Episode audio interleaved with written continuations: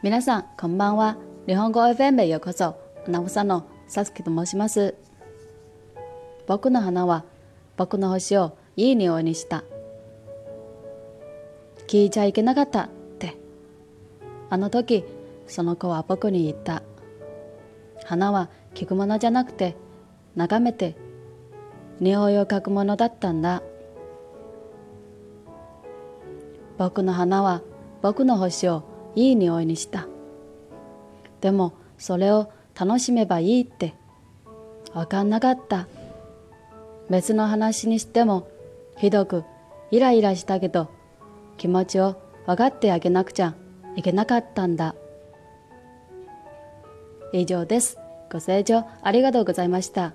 ではまたね。